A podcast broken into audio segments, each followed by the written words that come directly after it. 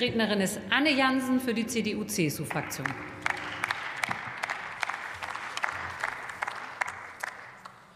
Sehr geehrte Frau Präsidentin, liebe Kolleginnen und Kollegen! Jedes Jahr im Spätsommer freuen sich bundesweit Hunderttausende äh, Kindergartenkinder auf ihren ersten Schultag. Und als Grundschullehrerin hatte ich die Ehre, viele kleine ABC-Schützen in der ersten Klasse zu begrüßen. Neben der Freude, dem Stolz und der Aufregung war oft auch ein bisschen Angst zu spüren. Angst vor den fremden Kindern, vor fremden Räumen und auch vor Erwachsenen, vor den Fremden, die auf einmal da waren. Der Schulstart ist ein Meilenstein in dem Leben der Kinder und auf allen Seiten mit großen Erwartungen verbunden. Und darum ist es nicht nur für die schulische, sondern auch für die ganz persönliche Entwicklung hier besonders gut vorbereitet zu sein, extrem wichtig.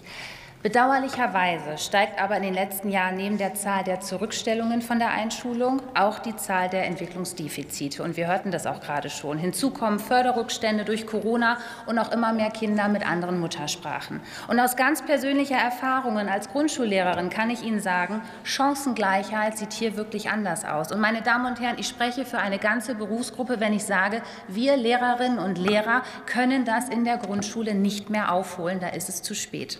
Aus diesem Grund bildet eben die frühkindliche Bildung ein wichtiges Fundament. Und auch ich war einige Stunden in der Woche zur individuellen Sprachbildung der Kleinsten in den Kindertagesstätten unterwegs. Und der Förderbedarf ist enorm und er wächst weiter. Und darum war Ihr Vorhaben, in den nächsten zwei Jahren vier Milliarden Euro in die Qualität der frühkindlichen Bildung zu investieren, Musik in meinen Ohren. Jedenfalls so lange, bis ich Ihren Gesetzesentwurf gelesen habe.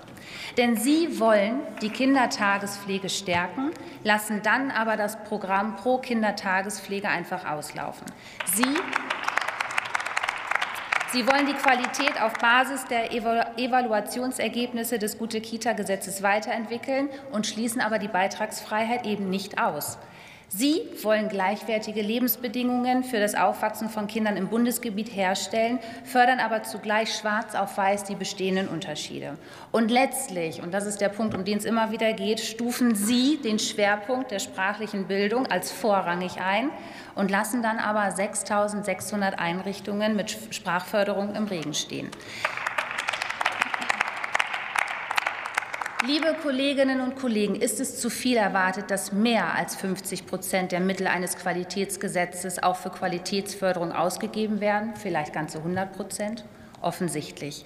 Und gut gemeint ist eben nicht immer gut gemacht. Bedauerlicherweise sind, sie, sind die aufgezeigten Widersprüche in ihrem Wollen und in ihrem Handeln zu groß für unsere Zustimmung. In unserem Entschließungsantrag stellen wir ausdrücklich dar, unter welchen Bedingungen wir Ihrem Vorhaben gern zugestimmt hätten. Doch leider waren Sie wenig offen für diese wertvollen Hinweise, weder von unserer Seite noch von der Seite der Sachverständigen.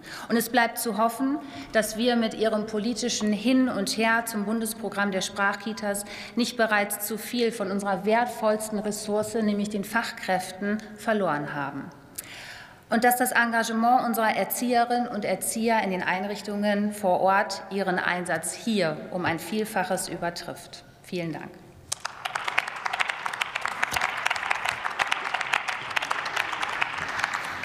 Für die SPD-Fraktion folgt